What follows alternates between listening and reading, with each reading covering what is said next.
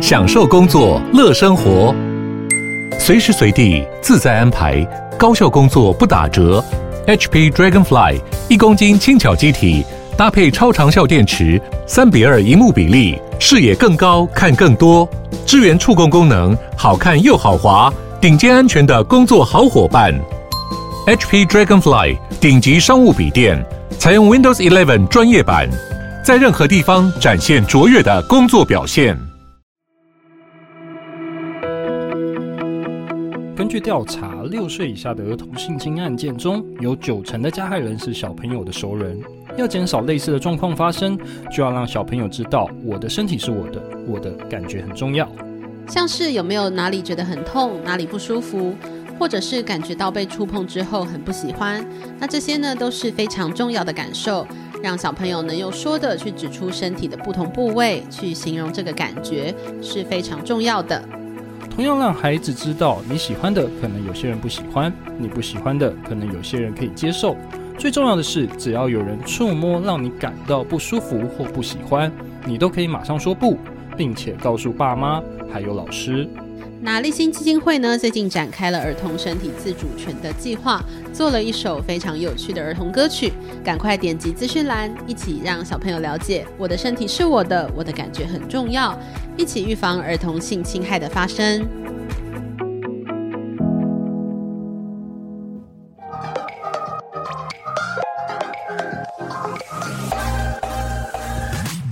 想了解经营电商的美感吗？让各界电商领域专家把最精华的实战经验说给你听。电商原来是这样，陪你一起创造巨额营收。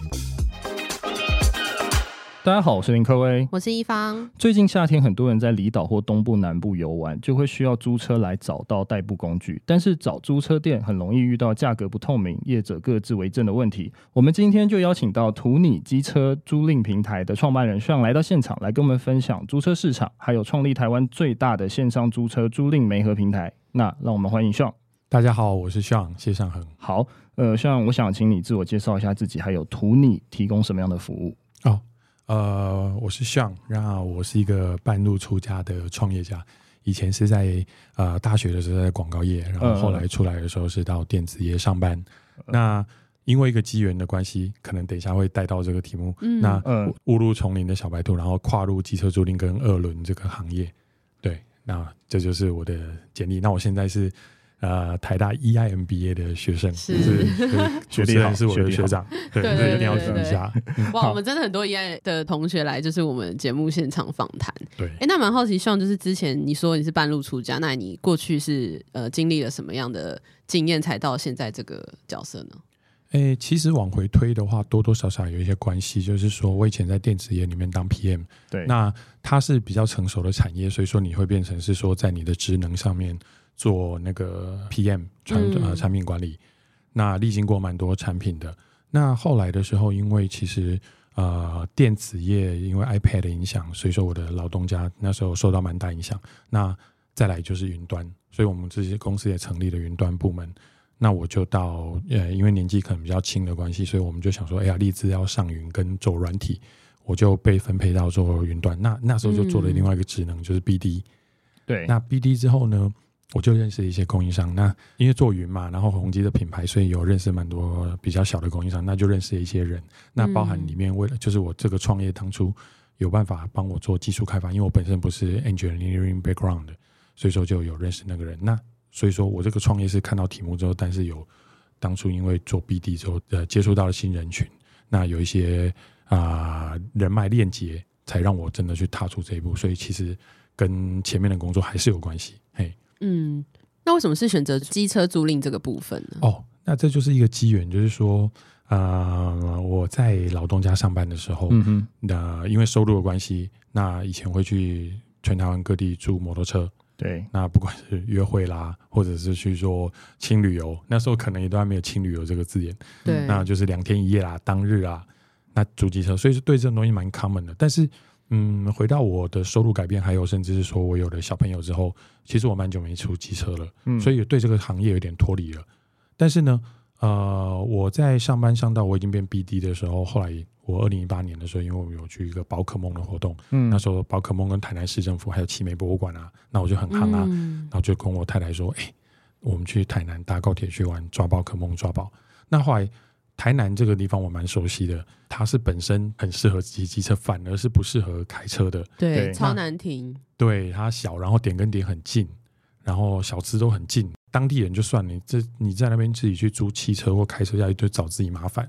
对，那加上我的主要的目的就是去宝可梦抓宝，你抓那个宝，你不能等停车啊或者什么的。所以说，我们就想说，好，来尝试一次租机车，而且带着我的小朋友。那我太太也同意了。嗯、那我后面发现，我要去这活动，从我是一个台北人，想要去宝可梦活动，那 Pokemon Go 刚好很夯的时候，那我早就是排序很后面的人了。对，那。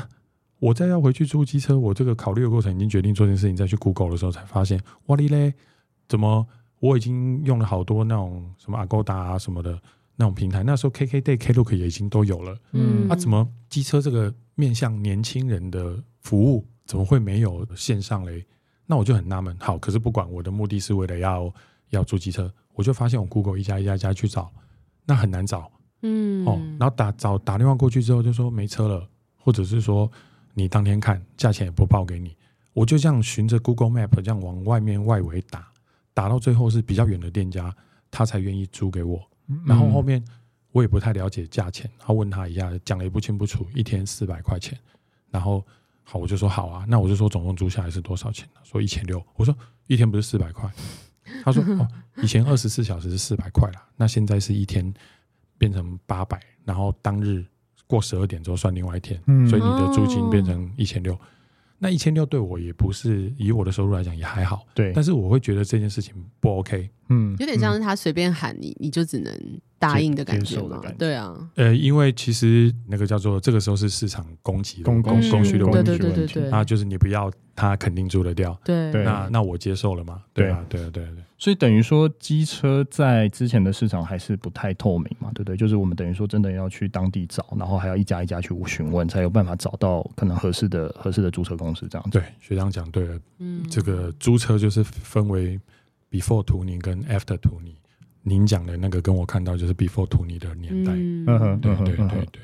那可以跟我们介绍一下图尼现在呃，为什么当时会把这个平台取为图尼？然后现在大概图尼在做什么啊？图尼啊，那时候就是我们的消费者比较跟旅游有关，对那所以我那时候就想说，想要创一个字，那后来就想要 tour，然后 journey，、嗯、那就把它 combine 在一起。OK OK，那那那 tour 跟 journey combine 在一起之后，e y 结尾，journey 的 e y 结尾好像太绕口了。那、嗯、想说这个年轻面对年轻人的品牌，想要把它变成变形字，所以我就自己取了 t o u r n i i。然后 logo 的时候，把那两个 i 画成圈圈，变得像那那 tour tour 你，然后图你就有点点像是旅途陪你这样。那这是我自己取的复合字。了解。那现在的商业模式大概是怎么样的？以及你们怎么样跟就是租车的这个业者服务这样子？我们的商业模式从一开始的时候就是一个双边平台，对，那就是说 B to B to C，主要 B 端供应商，也就是所谓的全台湾的车行。嗯，那 C 端就是说，我们作为一个平台去对消费者直接沟通，因为我想要解决当初我看到的问题，就是说，哎，怎么没有一个有订房平台，怎么没有订机车平台？嗯、那我就想说，很简单的这样子。那当初也是评估说，有人帮我写技术，然后啊、呃，平台那在那一年代是创业的烂商，那那我就跟风嘛。那我自己后期的职职能加我的我自己的兴趣，我觉得我蛮适合 BD 的，所以我想说，哎、欸，这公司有 BD 有技术，那也拿出一些资本，家家人太太支持我啦，所以说就就做了这个这个项目这样子。那后期的商业模式比较转变，是说遇到疫情之后，就我自己的感觉就是说，做平台最最辛苦的，还有新创最辛苦的，始终还是行销。对对，我们的初衷是好的。我想要带一个消费者，我认为的痛点给消费者。那租机车这个东西没有没有图你的时候，它已经存在三四十十年了，所以它是个刚需。对对，每年都会有年轻人刚十八岁，然后刚要大学要出去台南玩。台南一年游客那么多，嗯，那租机车，您只要有去火车站出去外面看，说机车店都是聚落在那边，所以这个商业模式早就存在。所以我觉得这个没有图你之前就有，但是我要解决的就是说。要给那个透明化的资讯。可是最难的还是消费者怎么知道你的平台，然后认识你。所以我们大部分的资源后来耗竭也都是在于行销这一块。嗯，那原本遇到疫情之后，真的也是快撑不住了。没想到就是说有个契机，就是全球那个疫情的时候封闭之后，那 lockdown 之后不会有跨境之间的旅游。对，但是国旅。每个地方的 domestic 的旅游反而比较兴盛。如果你那个国家是 control 的好，那大家也知道，其实台湾一直以来在防疫上面表现算是优等生。那那个时候专门做 outbound 的平台有 Klook、KKday 啦这些的，那已经是二零二零年的事了。那他们就更成熟了，更有力量。那他们就是任务编组之后发现，诶，如果要做 domestic，有什么东西过去他们当初没有深化的？那发现。这些旅游平台的体验比较多，都是年轻人。嗯，那但是他们当初做跨境旅游，像我出国去玩的时候，租 WiFi 机啦，买 SIM 卡啦，然后买周游券拿大阪周游券，我都是用 Klook、KKday。那他们就 focus 在这，但是国外的人来台湾，其实骑机车没那么容易，所以他们发现台湾 domestic 里面很重要的一个租赁机车这件事情，他们没有去深耕。嗯，所以说他们就想说，想要快速 build up 这件事情的时候，那怎么办？那我猜他们也是评估过自己去跑店家。然后自己签，然后也，嗯、但是因为图尼在那时候有一些规模，大概我们那时候有三十几间还是四十间的合作伙伴，嗯，那他们就是跟我们联系，那联系之后，呃，那时候百感交集，因为其实创业都会被问到说，如果有比较大的业者跨到你的题目之后，你怎么办？嗯、怎么办？哎哎哎哎，接到那通电话的时候，脑袋一片空白，我还真的不知道怎么办。嗯、但是呢，说运气好也是好，就是啊，都已经疫情，我都自己认为自己都快自身了，对对啊，那。嗯想那么多，我那时候就跟顾问讲，他就说：“你不是说公司真的再不增资快不行了吗？对，那对，那那你还有什么好忧虑的？就试试看嘛，就 give it a try。对对对，那我们后来就是这样跟他合作。那没想到这个就引来另外一个契机。所以说，回答主持人的题目，就是说，第一开始我是做一个双边平台，自己是对 to C，但是后来我的主要的营收跟商业模式比较像是一个中台，就是我负责。大的 OTA 平台上面的机车租赁商品，那尤其是 Klook 这个平台上面的机车租赁商品是全部由图尼来做维运。了解了解，所以等于说找到一个好的合作对象，其实是很重要的，对不对？哎、欸，始终都是。我觉得其实其实是这样。那那我自己举个例啊，像台积电，它也是因为客户而贵，因为它的晶片要多。比如说现在就想说 AI，它是它也会跟着受惠，iPhone 它也会跟着受惠，因为它是因为 Apple 而贵，然后跟 NVIDIA 而贵。对，那。我不敢这样自诩啊，但是我是觉得说，做什么产业客户都很重要，只是你的产业是 C 还是 B？嘿，对对那因为当时你有讲到说 Klook 跟你们就是合作嘛，那你当时是有思考说，哎、欸，他要做这个题目，然后就是把你呃吃下来，然后他又自己去发展，那这样会怎么办？你你当时有过这个过程吗？呃、欸，心中有很多想法。第一个就是我要不要跟他合作，嗯、然后第二个是他自己做的话，我怎么办？怎么应对？第三个是。虽然我的竞争者比较少，可是如果他真的扶持了某一家做起来之后，那我能不能挡得住？那、嗯、那其实这个三个问题很快的有 common sense 就知道，你当然是跟他合作啊，对啊，然后站在巨人的肩膀不是坏事嘛，对啊，对啊，对啊。那也还有另外一个想法是说，搞不好做得好，他就把我并购啦，对不对？嗯、对，对对对，直接出场。哎哎哎，或者是直接进场，直接进场进他们家，对不对？也可以，也可以直接入围。虽然我一直很想问，就是觉得机车租赁和汽车租赁相比，有哪一些比较不同的地方？谢谢学长，这题目就念过一爱的就会问，真的真的真的，这个这个有深度。好，不要这样子。呃，我我先比较发散的回答。其实我们做了之后，很多包含我的顾问，然后还有合作伙伴都有人来。顾问说：“哎，那你都是做租车，那你干嘛不自己做汽车？”对，然后汽车好像消费市场更大，啊什么有知名品牌，然后也有租汽车的店家来合作，说：“哎呀，你那个伙伴很多人，现在年轻人很多人都有人有汽车驾照了，那你多做一个服务，或者是说。”哎、欸，你想想看，汽车下雨，四台四个人挤两台摩托车，现在汽车便宜一点点的，假日平日一天三一千三、一千四、一千五都有了。嗯，那大家凑一下，不用怕淋雨，有冷气吹，可以听歌。那油钱分一分，你说油钱比较贵，分一分也还好吧？对，那所以真的找我们合作。我当初坚持不要做四轮的原因，我我有碰过四轮，其实我们跟格上合作，对，那他们看到的是我们大专生的市场，可是成果其实并没有那么好。那我们跟他还是维持很友好的伙伴，是因为第一个是我看了汽车这个行业，就是第一个是汽车租赁当初就有一个类似我们图尼的平台在做了，对。然后第二个是汽车它有大品牌，比如说像格上，它就是裕隆集团，嗯、然后中华汽车的然后和运租车，它背后就是 Toyota，它后来还有 iRent，对对，那后来还有中租，这些都是上市公司，而且是大型的金控股公司在。那所以说，在里面好像比较没有优势。嗯，那我自己以前是租机车的 TA，我从以前就有发现，机车租赁供应商的规模都比较少，所以说它非常的分散。嗯，然后相对的，就是我觉得做了一个平台之后，可能比较有价值，是把一些供应商连接起来，让他们变成一个体系。这样子，那也就是像我讲的，如果我要打 Google 租机车，你会看到一堆排序的广告，大品牌。嗯、格上在我认识他的时候有四十九个据点，现在我没有 update 了。那所以你打租汽车之后，你是会看到竞价广告多的不得了。但你租机车的时候，你是会看到一堆你不认识的店家，然后你要一个一个去看他评价。那我觉得平台有价值是在这边。嗯嗯，对对对，所以我是这样。那另外一个是我在回答主持人刚上一个问题，为什么 Klook 会找我们？为什么最后？因为其实。包含以前我在老东家，很多东西你评估之后，你要投资一个新厂商还是自己做？很多店家最后都还是很多有有有资源的店家，他们平台或者是大型厂，他最后就觉得我干脆成立一个 team 自己 build 好了。对、嗯、对对对。那为什么 Klook 他们选择不自己做？因为他们我觉得也是因为过于碎片。那他们发现图你已经有个制度帮他们做过筛选，然后帮他们做过。啊、呃，供应商的管理，嗯，那事实上他们也会去 verify 我们跟供应商的关系。那事实上我们做不错，所以我觉得我们的价值是在这边。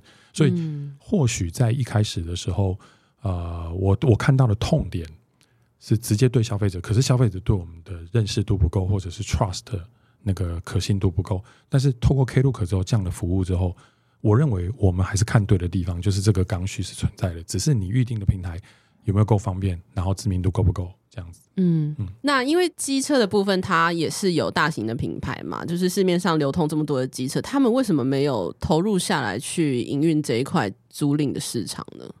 哎、欸，这个背后的因素我不敢说，我真的能解答。但是我的观察是这样子：嗯、第一个是说，其实机车啊，它你不管在哪一家机车行，在 Gogoro 出现之前，它大概就是买雅马哈、三阳、光阳。对，他们本来就是他们 main business 的消费者，嗯，所以他们还是可以继续做自己擅长的生意。第二个是说，后来有了共享机车，Google 有投入去做 GoShare，那确实是说，嗯，呃，过往没有自己车厂摄入之后，在商业模式跟资讯的改变之后，有 GoShare 啦，然后有 WeMo 啦，然后 iRent 是。Toyota 的合运机车，对他们也有合运。他不管他现在不管有共享汽车还是共享汽机车，是唯一台湾的共享汽机车品牌。对，所以说回答主持人这个问题，就是说当年他们没有的原因，我不是这么理解。但是现在商业模式改变之后，车厂下来做啦。对，嗯嗯。那你们有跟雅马哈合作吗？呀呀呀！事实上，我们就是也是跟其中一个车厂合作。那我相信当初跟他们聊的原因，但是他们也是看到可能因为。国外的 Uber 还有以租代买这个字，嗯，好像越来越狠，因为知道的台北人很多人是没有机车的，对。那为什么共享机车在台北行？因为捷运方便嘛，嗯、啊，但是有 U-Bike，那有一些不足的点，哦，比如说我有朋友住在那个社子岛，对，延平北路八九段，嗯，哇，他就是共享机车的爱好者，因为他很特别，他告诉我说，他从捷运站出去骑回家之后，隔天那台车就会在他那边。没有人会属于他，对对，他就说他已经用了这台车这样子来回一个礼拜了。嗯、那我已经蛮久没跟他聊，但我觉得蛮有趣的。嗯、所以他们提供了一些人一个附城市的附加服务。所以说，嗯，争相投入我刚刚讲的共享机车，也在台北市就有这三大业者了。对对对。哎，像我想问一下，那这三大业者他有去旅游景点去做布局吗？就我所知，嗯，他们举例。他们现在有一些平台，有一些店家，有一些业者是有在六都做营运，对，他们还是锁在都会区。那比如说台南也是六都之一，那台南是租机车的日租的重镇，嗯哼，像我可我可以说 iRent、GoShare 都在里面都有做合作，对。但是我们当初也是蛮怕的，就是说大型业者进来了，然后他们夹带这么多资源，而且说真的，他们的随租随还。然后以分计费，对这些东西好像都是更符合年轻人的使用需求。对，但是目前为止，感觉是大家两边的商业模式不同，他们诉求感觉是比较属于通勤族。因为你想想看，你去旅游，我一下车机车的时候，如果是提前预定，我比较像是那个车行在那边，那台车就帮我准备好了。对，然后安全帽也比较，万一安全帽不香，我可以换一下。然后另外一个是，如果你没有骑过共享机车，那边巡车。台湾每个地方机车都停得密密麻麻，嗯、对，那好像不是那么方便。好，我今天为了省钱，共享机车一分计费，我骑一骑骑到啊、呃，我在火车站台南火车站真的让我找到一台车，跟我女朋友骑骑骑到安平。去吃个虾卷，出来车子被借走了。对，那我怎么办？哦，我我了解了。对啊，对啊，对啊。它商业模式其实是完全不同的啦。听起来是这样子。是是是，因为事实上我被 pitch 的时候，我很多常被问到你跟共享机车的差异是什么？那我觉得，呃，服务性质本身，如果你要硬要讲它是个二轮的租借租机车，那确实是一模一样。但你把它细分，他们完全面向的体验就不一样。对，因为被被骑走真的蛮尴尬的，很尴尬，很尴尬，很尴尬。那你去旅游，你的不确定性会导致你真的会很讨厌，然后又要走很远，就是会觉得我到底在到底在干嘛？为什么不直接租一台就？举个例，我今天租机车，平日我们店家里面一二五 CC 台南平日大概四百块就有了，大概是三年内的新车，两顶安全帽，然后有雨衣，送你矿泉水。那共享机车，先不讲租机车的寻车的难易度。你租走之后，你单趟六七十块，那你像你去台南旅游，你应该会跑很多点啊。对，那我也是共享机车，有时候的 user，我可以选择不还车，将那台车劝你所用，可是钱是继续算的。对，那很快就超过四百了。嗯，对，那所以说以以我们的商业模式来讲，目前为止共享机车他们，我们我只能说 focus 不一样，不同的赛道。对对对对，不同的赛道。哎，像我想问一下，那当时你在整合租车店的业者，会不会很难整合啊？呃，蛮难的，怎么说？对，因为他们都蛮传统的，嗯，然后嗯，我觉得我还是吃到平台的好处啦，因为跟他们讲平台，嗯、那传统业者就说哦，平台哦哦哦，那大家好像对平台都都好像似是而非的知道，嗯，那我就跟他们讲一个概念，就是说每次签不下来的时候都用拜托的，他拜托就说，老板，我跟你是站在同一个同一条船上面，嗯、我的商模就是。你我有订单带给你的时候，我才会抽钱。嗯，那老板他们一开始听不懂的时候，他们以前他们这些店家哈都被关键字或者是那个网络广告供应商每个月两千块，然后帮你怎样说说会导客来给。可是其实报表或是什么他们也看不懂。嗯，那他们有点像买心安的，就是说，哎，人家问他老板，有时候我被拜访，他们说有有有网络的，我们有做。问一问，其实大家对网络这个名字跟平台一样都不太知道。对，那。我只要跟他们解释说，我们这个东西是有生意，我才跟你收钱。对，那后来我跟他们就很清楚了。哎，对对对对对，嗯、所以说就好像没有开办费啦。嗯、对对对对，那讲了很多，最后还是回到这个，就是说那不然加入之后，除了要把我家的我们的章盖下去这件事情比较有心理门槛之外，啊，不然还有什么钱？有没有隐藏的成本？啊啊啊！后来就发现没有，所以说。嗯我我我回答主持人的问题，就是说突破口袋就告诉他平台，然后有生意才跟你收取手续费，这件事情比较好谈。嗯、那其他你刚才讲再多技术啊，很多好的大概也都不一定听得进去或达到他们心坎里了。对、嗯、对对。那这样照理来说，它开拓的速度应该会相对快一点。为什么现在目前大概就是三十三家的合作厂商？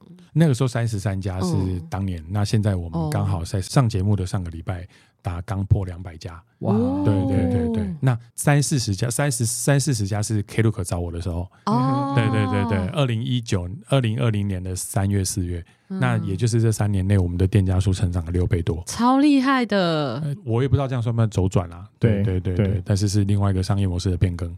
对对对，哎、欸，那我想问一下，Sean，就是合作范围现在已经目前遍布在全台湾还有离岛了，对不对？对对对，所以离岛我想要租租图你的机车也是可以租得到。你只要上 Klook 上面，你在兰屿、小琉球、澎湖、马祖、马祖的南竿、北竿，然后绿岛，我不知道刚刚没讲到金门，嗯，所有你大概会去的。那当然，你如果跟我说什么呃什么。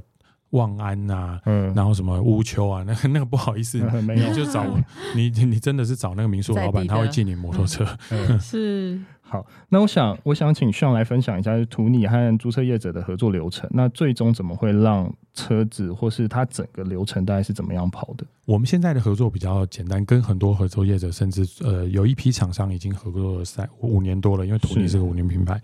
那我们合作流程就是，他们真的签约上架之后。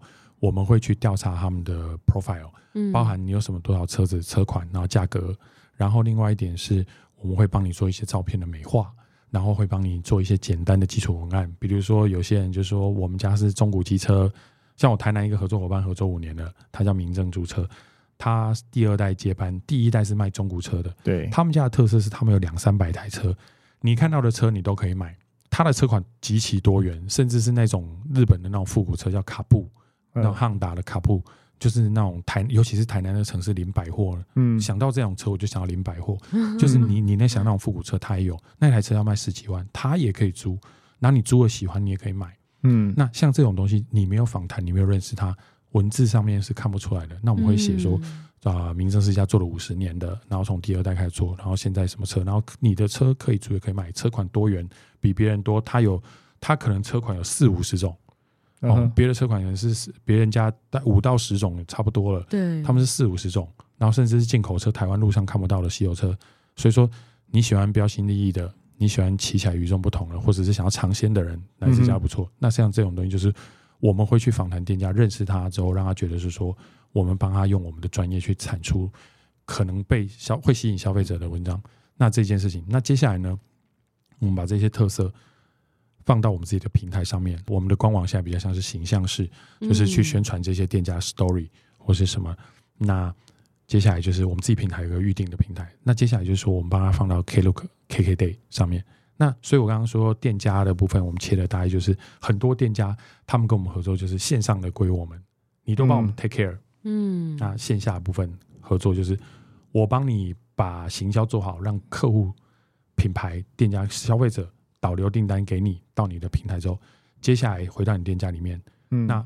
车子就是我我比较没有碰的动物，也是他专长的地方。对，所以说线下的部分回到你的商业模式，你要好好的保养机车，不要刹车啦，然后轮胎啦、嗯、这种安全性的东西，安全帽要定期清洁啊。是。那线下线上的部分做好，线下部分做好之后，回归就会有评价。那也这是我们去 audit 平台 audit，我们我们 audit 店家的依据。嗯、那就是你做得好，那我们告诉店家就是这个正循环。我们合作的好，我导订单给你，店家做得好，回来的时候有五星好评，那你就会下一个人优先选择你的机会更多了。因为在平台上面，它除了距离之外，大家是看不太出距离的，那就是看评价好坏。没错，没错，线上线下是我们的分工，这样。嗯，哎，那我想问一下，Sean，就是那刚刚都在讲说跟机车业者的合作，那如果消费者想要用图拟的话，它大概是什么样的流流程啊？图里的话，就是我们的主要入口有两个，第一个是我们的官方网站。对，那官方网站的话，它是因为现在走 Web PC 的人少了一点，尤其是年轻人。嗯、那我们是比较多是内容式、形象式的那种游记，然后带到我们的车行，那就是去，你还可以接下来就进到我们网页版的平台去租车。嗯，那一样是直接上订，上面预定付款。那如果另外一点，我们自己目前为止没有开发自己的 App，但是我们从二零一八年创业的时候，我们原生就是 Line Chatbot Line Bot 的开发。那我们有一个官方账号，现在大概有六万个会员，在上面我们有类似聊天机器人的方式，可以让你把车子预定。那最后可以在 Line 里面做完这件事情，然后就预定。所以它有一点点像是我们的类 App。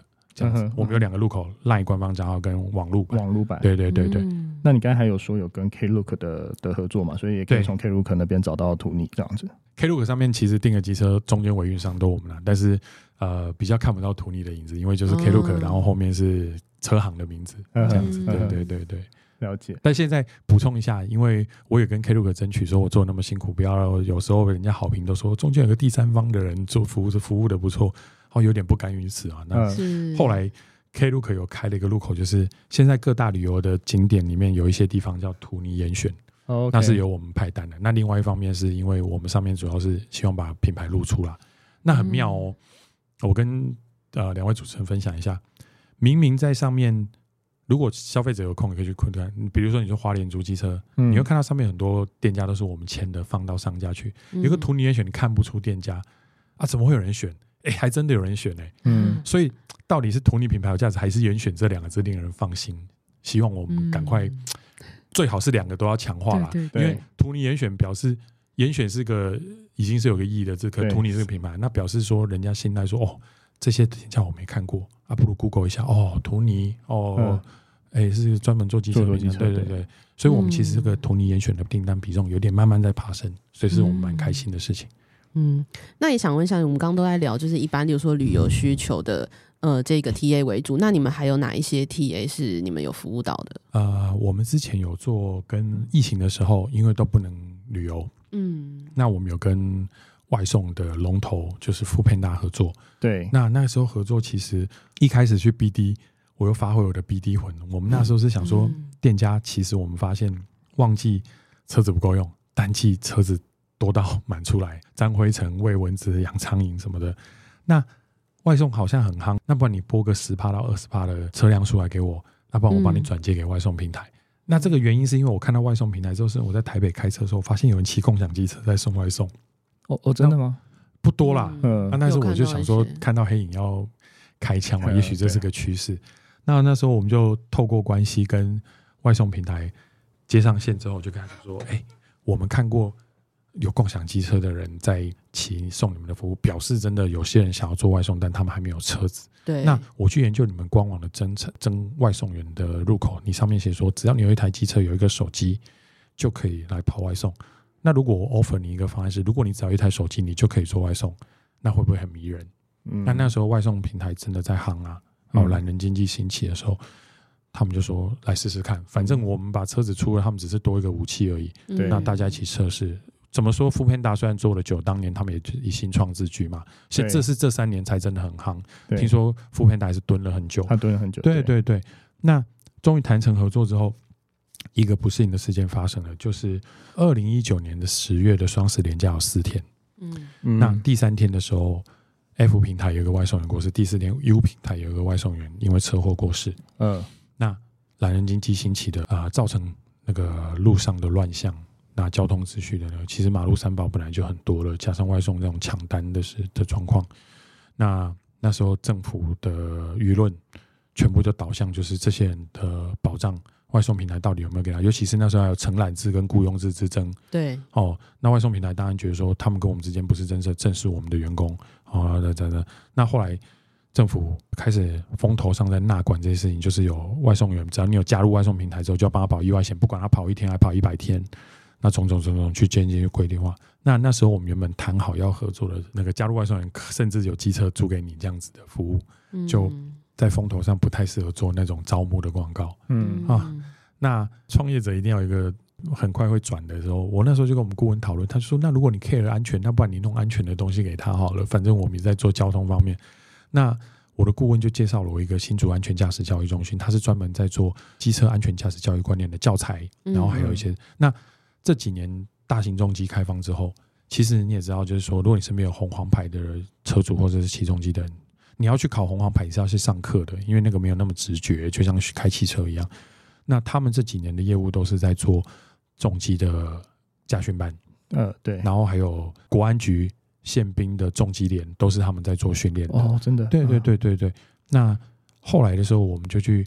因为有关系介绍的关系，我就去跟那个安全驾驶教育中心的主任认识，然后我就跟他讲说，我看到了什么状况，他就很认同，他就说真的啦，那个他就说年轻人那个外送开始之后，我就看到那个外，我真的很很担忧哎，嗯，那后来我就跟他讲说，不然我们来设计一个课程，把你的重机的东西简化给外送员好不好？然后再帮他刻字化，他说好啊。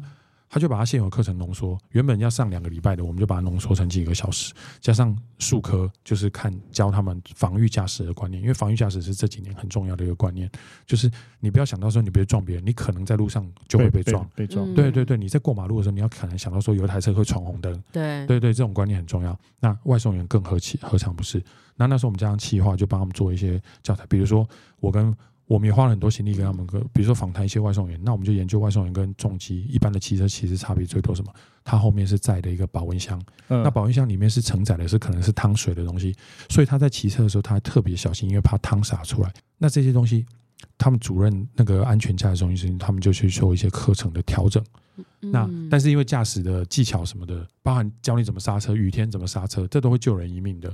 那我们就把它端给 foodpanda，那结果 foodpanda 平台马上就答应。嗯，我们从二零一九年的十二月二十号办第一场，到今天为止，我们训练了台湾超过三千五百个外送员。然后台北市政府、交通部大安会、新北市政府都有委托我们做办理。嗯，对，太强了。对，那这是疫情之前嘛？对，疫情来的时候，我们就这个关系。后来我们就有一个商业模式，就是我以前讲的，把车子租给有些没车的外送员这件事情，我就念兹在兹。后来呢，因为我们有跟雅马哈合作，嗯，所以疫情的时候，更多的人突然间无薪假没有工作，想要跑外送，对，啊，就已经没收入，你就要临时去买一台摩托车去去那个，所以我们就跟雅马哈就是租了一个机车给外送员。那在双北，我们就租了快一百台出去。哦，真的，对对对对，在疫情期间，嗯、到今天都还有人在租，这就是还没有、嗯、还在续约。嗯，嗯对对对，那这就是我想创业，就是很多任性嘛。对对对对，所以商业模式我们服务外送员。那另外一点是我们跟雅马哈合作过，在大专院校的周围找机车租赁的供应商，在那个我们俗称机车行啦。对，然后把雅马哈的车子放过去，然后跟校园里面宣传。我们因为我我跟元智大学有一个江教授，他有做建教合作。嗯，那我们那时候有有有一个课堂是说，我们把车放过去，然后请这个班上的同学到我们校园内做宣传大使。说没有机车的，你到外面的雅马哈，只要你有驾照就可以租车了。那你晚上要去班游、夜冲、夜唱都可以用。嗯欸、然后另外一个是认识了这个平台之后，这个平台是一个雅马哈图尼跟雅马哈合作的。那这个雅马其实图尼最厉害是各大离岛去租车据点都有他们的服务。对，所以说你学校周边做得到，你出去外县市的时候离岛，你又更可以用图尼。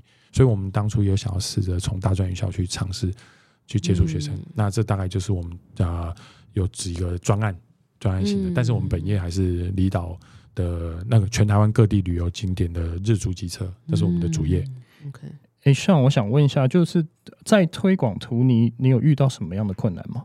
很多都会觉得说，你跟共享机车有什么差异？不管是 pitch 啦，嗯，或者是我自己介绍人家说租机车，他说哦，有有有有，我路上看到很多，嗯、对，嘿嘿嘿嘿，那就是共享汽车啊，对对对对对对对对对，所以说。嗯因为人家觉得说，哎，你做这个题目大概都讲共享机车啦。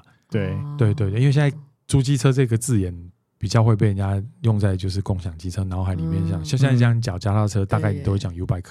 对对对对对，所以大家就会 confuse 我们之间。对，那另外一个是台湾的租车产业还是相对的 low，比较传统一点。传统一点。那我们有一步一步的，像现在已经来到两百间供应商了，但是有一些店家他们还是觉得。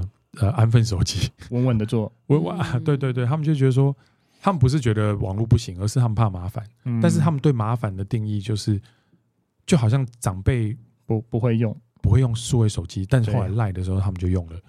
那、哦、那他们的麻烦其实就是不想学。对啊，怕麻烦不想学。对对对对对对，那三十趴抗性的被我们消除之后，加上平台做的越久越有知名度，四十趴五十趴的，那现在就是。可能当年比较墨守成规那些七十八那个还是要花很多心力，这样子，对对对对对，这是比较困难的。那另外一个当然就是最大的困难，我觉得还是图尼这个从创业以来，我希望把这个品牌做擦亮。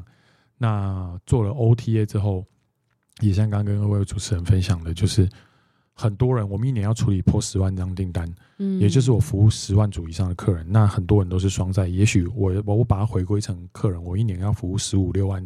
个会员，那里面真的知道是图尼帮我们 take care 的，那好像是少数，那我觉得比较可惜。所以从去年年底到今年开始，我们都在做自己比较形象的，嘿嘿，嗯、不是中间商就不能有品牌，就像台积电。对，嗯，嗯，了解。那最后我想问一下，就是 Sean，就是接下来图你有什么样的规划，或者有其他的服务吗？呃，承上题就是说，我们现在比较想要做自己的品牌。对，那从去年开始，我们有。因为我们也做出累积一些成果了，那我们就有跟全台湾蛮多呃，我们评选过。那评选的标准有第一个是它离火车站近不近，它车辆数多不多，第三是他们跟我们合作以来服务的评价高不高。嗯、对，那高的店家呢，我们就有跟他跟雅马哈合作，我们有把雅马哈车子投放到我们店家里面。对，然后就让他们扩展自己。我就是说，我现在不是导订单给你，我还提供你武器。对，所以我是两项跟你合作。那另外一点就是。我们还跟他们强调说，我们组一个图尼机车租赁联盟。嗯，哦，因为台湾的机车租赁比较少，连锁品牌多店家品牌就是非常的分散。那他们可能是地方一方之霸。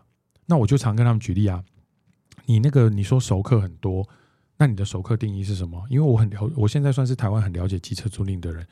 你是说去年来这个暑假来，寒假又来，或这个周末来几次，你就叫熟客？